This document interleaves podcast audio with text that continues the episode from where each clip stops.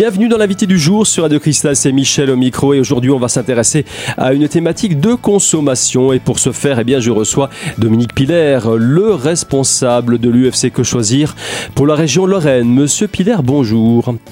Bonjour. Monsieur Piller, on a choisi aujourd'hui un thème, un thème courant, un thème euh, quotidien, celui des énergies renouvelables. Alors qu'est-ce qu'on entend tout d'abord par énergie renouvelable?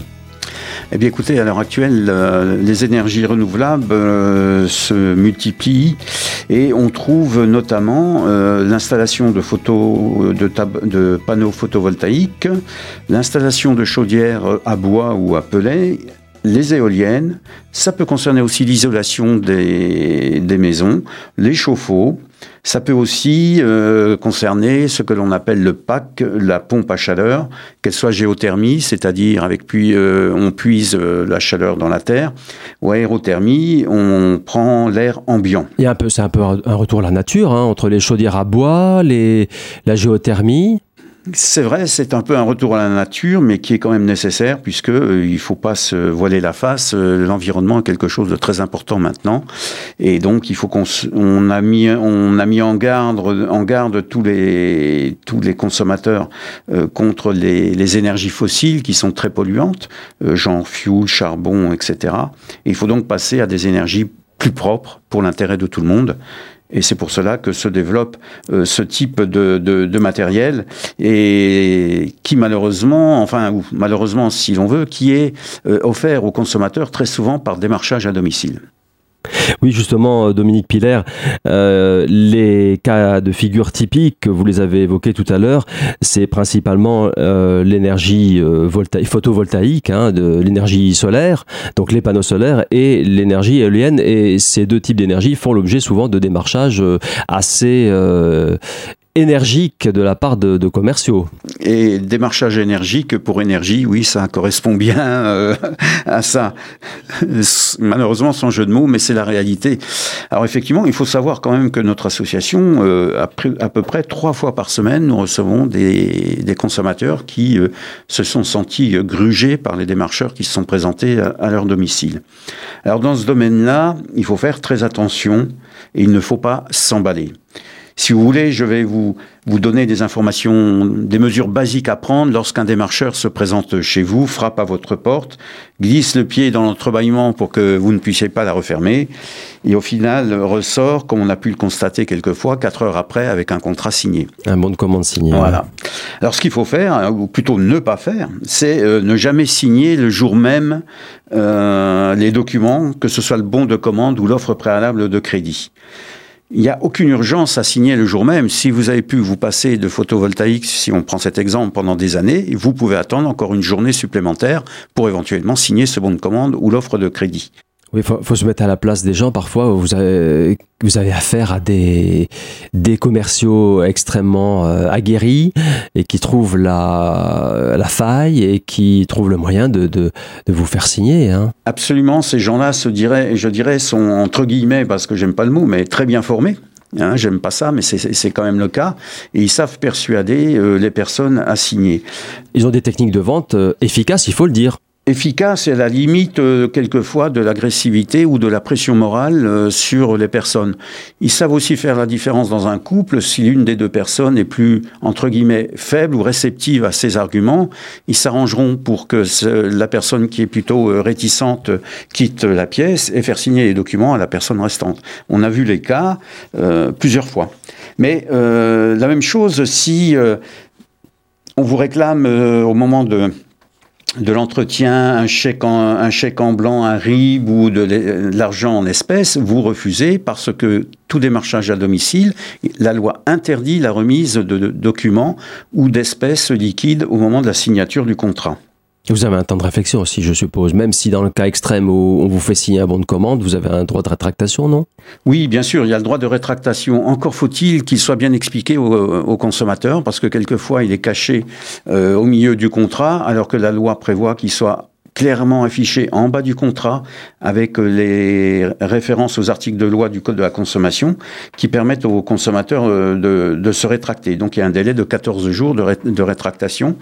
En utilisant le bon obligatoire euh, sur le bon de commande, le bon de rétractation obligatoire sur le bon de commande, ou alors euh, de faire un courrier manuscrit reprenant les coordonnées euh, de l'entreprise, le numéro de bon de commande et le détail des produits pour lesquels vous voulez vous rétracter. Une chose aussi euh, qui fait que ces démarcheurs sont très, euh, très, très efficaces, c'est qu'ils vous proposent toujours des remises exceptionnelles. Hein. C'est signé aujourd'hui, demain, ça sera dix fois plus cher. Si ce n'est que le jour où vous signez, c'est déjà dix fois plus cher.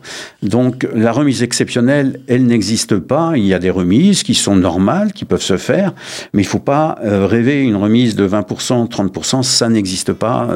c'est pas du tout réaliste.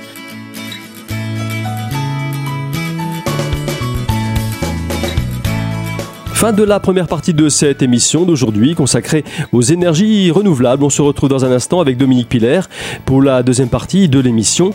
On va s'intéresser plus précisément à la loi de transition énergétique. A tout de suite.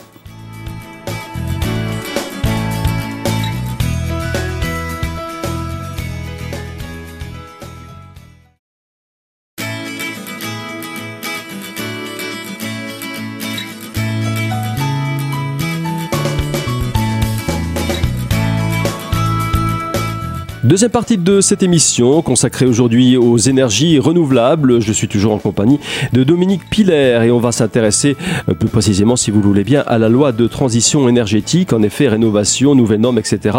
Concrètement, qu'est-ce que cela va changer pour le consommateur, Monsieur Piller alors effectivement, la loi a été adoptée par le Parlement le 22 juillet, et dans cette loi, il y a de nombreux thèmes qui ont été abordés, euh, dans le sens aussi d'une amélioration euh, des services aux consommateurs. Euh, de nombreux textes de cette loi ont été proposés par l'UFC Que Choisir. Certains ont été pris en compte, en compte d'autres non. Certains ont été amendés, ce, qui, ce que nous regrettons un peu parce qu'ils ne vont plus dans le sens. Mais cette loi existe et il faut la faire appliquer. Alors effectivement, le, compteur Linky pour l'électricité et Gaspard, c'est un nom bien choisi, pour euh, le gaz, ce sont des, compteurs dits intelligents qui seront euh, installés au domicile des consommateurs. C'est un peu la, disons, les figures de proue de, la loi, hein, concrètement sur le terrain. Voilà, euh, euh, les, dispositions, euh, les nouvelles dispositions réglementaires. Le, résultat, c'est quoi? C'est les compteurs qu'on nous propose, de nouveaux compteurs dits intelligents. Voilà. Alors, je ne dirais même pas qu'on propose, c'est ERDF ou GRDF qui vont nous imposer de, de changer nos compteurs. Alors, il faut bien être clair dans ce domaine-là. On ne peut pas refuser l'installation de ces compteurs les compteurs, déjà à l'heure actuelle, ne nous appartiennent pas. Ils appartiennent aux distributeurs, ils appartiennent à ERDF ou à GRDF. Et donc, c'est une amélioration euh, qui est proposée par euh, le distributeur et on ne peut pas le refuser. Même dans le cas d'un opérateur alternatif? Même dans le cas d'un opérateur alternatif, les compteurs appartiennent à ERDF ou GRDF. Donc, ils ont le droit de le changer et ils ne vous demanderont même pas une signature pour apporter la preuve qu'ils ont changé le compteur. Ils viennent, ils changent prennent rendez-vous. Et... Même, si le, même si le compteur actuel fonctionne. Absolument, oui, oui. La, démarche du compteur, euh, du compteur euh, Linky était de dire ça nous permettra, euh, ça permettra au consommateur de vérifier vraiment sa consommation et éventuellement d'apporter quelques modifications. Comment ça a été présenté officiellement dans la, loi? Parce que c'est pas évidemment c'est pas du flicage hein, officiellement, c'est pas mais les, les, effets, les effets induits, c'est quand même de, contrôler la consommation des, des gens quand même. Ben, hein. Ça permettra effectivement pour le, le distributeur de contrôler la, consommation des gens et de savoir, euh, alors on peut aller être optimiste en disant, ben, s'ils sentent qu'il y a une période de, pointe qui arrive, ils vont devoir fournir plus d'électricité, ou si le consommateur euh, euh, n'utilise pas entre telle heure et telle heure beaucoup de courant, ben de, baisser la production. Mais ça peut avoir un effet peut-être inverse, néfaste pour le consommateur. Et là, on va dire qu'on est qu'on est vraiment, on voit, en noir tout, ça pourrait peut-être éventuellement permettre aux, distributeurs d'étager des plages de facturation différentes en fonction de la consommation de chaque euh, de chaque foyer. Et c'est ça le, plus, le côté le plus important. À l'heure actuelle, on a que trois ou quatre tarifs. Là, on pourrait imaginer qu'il puisse y en avoir une dizaine par foyer en fonction de la consommation qu'il a. C'est un peu la finalité cachée, on dira, euh, c'est de proposer des des, je reprends. C'est un peu la finalité cachée de, de, la, de la chose, hein. c'est de proposer des services supplémentaires qui seront forcément facturés. euh, je, indirectement, mais officiellement, c'est pas le cas. Officiellement, c'est de pouvoir permettre aux consommateurs de, j'allais dire, s'autoréguler euh, en fonction des dépenses. Donc, euh, on est un peu sceptique, euh, puisque en même temps, l'UFC Que Choisir avait été devant le Conseil d'État, il a été débouté, et donc, euh, bah, ces compteurs euh, rentreront en service. Alors euh, là, dans, à partir de 2016, ça va commencer. Euh, il faut remplacer tout le parc, et donc région par région, ça se fera. Et euh, on ne peut pas y échapper de toute façon. Alors, quels sont ces avantages, quels sont ces inconvénients, Dominique Piller, de, ce fameux Linky dont on parle pas mal euh, Officiellement, voilà, c'est pour euh, faciliter la gestion euh, de la consommation. Offi- officiellement, mais bon, quels sont les effets induits de, ce, compteur À distance, on peut le contrôler Ah ben, il sera contrôlé, à distance. Enfin, officiellement, il n'est pas contrôlé, mais il est capable d'émettre euh, auprès de- du distributeur les données de consommation de chaque foyer. Donc, le distributeur saura euh, que euh, lorsque vous mettez la cafetière entre 6h et 6h15, vous consommez X, vous prenez plus, vous éteignez la cafetière, la- votre consommation redescend. Il saura exactement ce qui se passe dans le foyer de, de la Voilà, personne. la- dont, dont la télé, si les gens ne déclarent pas de télé, Euh, voilà, ils auront moyen de... euh, bon, on peut imaginer. On, on peut l'imaginer, mais euh, officiellement, c'est pas fait pour ça. Maintenant, derrière, il peut y avoir tout un tas de choses. Euh, avec l'informatique, tout est facile. La numérisation. et Oh, voilà, on en est qu'au début, mais je, je crains qu'on ait des, des surprises. hein. Bah, je pense qu'il faudra être très vigilant euh, dès le départ sur ce qui va être fait avec ce nouveau compteur et la manière dont euh, le distributeur va utiliser. Et, voilà, voilà, il faut attendre un peu d'usage.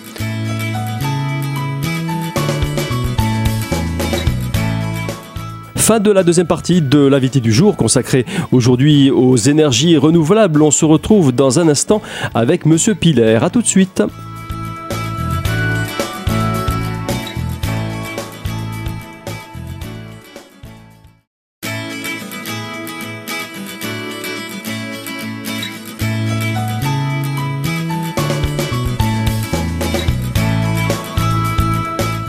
Dernière partie de cette émission consacrée aujourd'hui à la thématique consommation et plus précisément aux énergies renouvelables. Monsieur Piller euh, est toujours avec moi. Monsieur Piller, responsable de l'UFC Que Choisir pour la région Lorraine. Monsieur Piller, on va aborder le troisième volet de la loi de transition énergétique, celle de la rénovation énergétique. En effet, la loi impose un certain nombre d'obligations en cas de rénovation d'une habitation. Tout à fait. Alors pour la rénovation des, bâtiments, euh, alors quand on dit bâtiment, c'est logement, hein, bien sûr, ça concerne que le, particulier. euh, on, est satisfait par le fait que euh, le consommateur sera informé par la mise en place d'un carnet numérique de suivi et d'entretien. Ce, euh, carnet sera obligatoire pour toutes les constructions neuves à compter du 1er janvier 2017. Et il rassemblera dedans les informations nécessaires à la bonne utilisation, l'entretien et l'amélioration de la performance énergétique du logement. Donc cette mesure est quand même favorable. hein. Le consommateur aura aussi des informations plus précises sur ce qu'il euh, euh, a au niveau de la performance énergétique de son logement. Parce qu'en fait, euh, Dominique Piller, on, on- donc on, on favorise, on incite les, les, les, gens, enfin les locataires, les propriétaires à faire des travaux, mais effectivement, ensuite, il y y a un suivi, on ne les laisse pas dans la nature. euh, il y a une obligation de la part de ces gens, puisque je pense que l'État aussi euh, doit favoriser euh, sur le plan fiscal ce, ce genre de des dispositions fiscales qui, qui allègent peut-être un peu aussi les, les investissements, mais en, en échange, donc c'est la contrepartie qu'on demande de, de la part des, des gens, c'est de mettre de, suivre, de aussi la mise en place de, ce suivi. Alors dans, ce cadre-là, il y aura aussi l'incitation des propriétaires bailleurs pour réaliser des, tra- des travaux de rénovation énergétique. Donc il y a un article de cette loi qui prévoit que le bailleur devra remettre au locataire un logement qui, outre les critères de décence et de sécurité qui existent déjà à l'heure actuelle, répond à un caractère minimal de performance énergétique. Bon, le critère euh, n'a encore pas été défini. Ça sera un décret du Conseil d'État qui euh, donnera la composition euh, de ce critère. Donc ça aussi, ça va dans le bon sens. Dans le sens où les travaux sont effectués, il y aura effectivement une garantie décennale dans le cadre de la rénovation énergétique. C'est-à-dire que le consommateur pourra désormais invoquer le bénéfice de la garantie décennale dans le cas de travaux de rénovation ou de construction au regard des engagements euh, qui ont été pris chose qu'on ne peut pas faire avant. On peut rappeler en trois mots, qu'est-ce que c'est la garantie décennale? La garantie décennale, c'est la garantie que doit proposer tout euh, constructeur. À l'heure actuelle, c'est ça. Ça concerne surtout les maisons euh, neuves, la garantie décennale, et qui, mais qui ne conserve que le gros œuvre ou les, ou les parties de gros œuvres qui mettraient en péril euh, la demeure. C'est-à-dire que un crépi qui ne tient pas ne rentre pas dans le cas de la garantie décennale. C'est une autre garantie. Donc, il a été inclus dans cette garantie décennale ce, le, la garantie pour les travaux de rénovation énergétique ou de construction euh, énergétique. Donc c'est quand même une, protection pour le consommateur. Euh, oui, donc l'UFC Que Choisir qui avait soutenu cette mesure, euh, ben on, déplore à l'heure actuelle la faible portée qu'elle aura suite à la signature de, la loi. Parce que, en effet, le consommateur ne pourra invoquer le bénéfice de la garantie décennale seulement si l'ouvrage n'est utilisable qu'à un coût exorbitant et non, comme le demandait l'UFC, à un coût non utilisable, enfin non utilisable à un coût raisonnable. Euh, le professionnel pourra dire ah ben c'est dix fois plus que prévu, mais c'est normal, c'est encore pas exorbitant.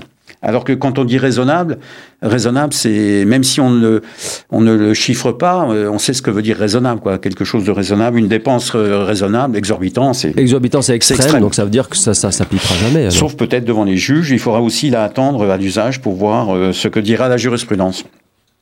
Donc ça, ça concernait les. Ben, c'est l'essentiel de, la loi quand même. Hein. Il, y il y a également la, la création d'un chèque énergie, Dominique Piller. Alors la, création d'un chèque énergie, effectivement, il y aura un chèque énergie euh, qui sera, mais qui sera généralisé en 2018.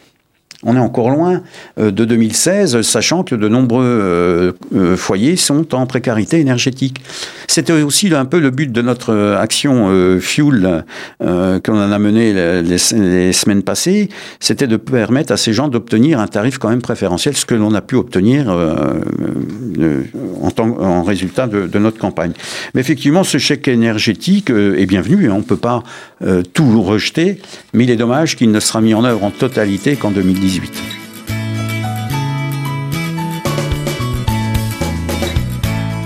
Fin de cette euh, première émission consacrée aux énergies renouvelables. C'est un sujet très vaste et je vous propose de vous retrouver la semaine prochaine pour aborder d'autres aspects euh, sur ce même thème de la loi énergétique sur Radio Cristal.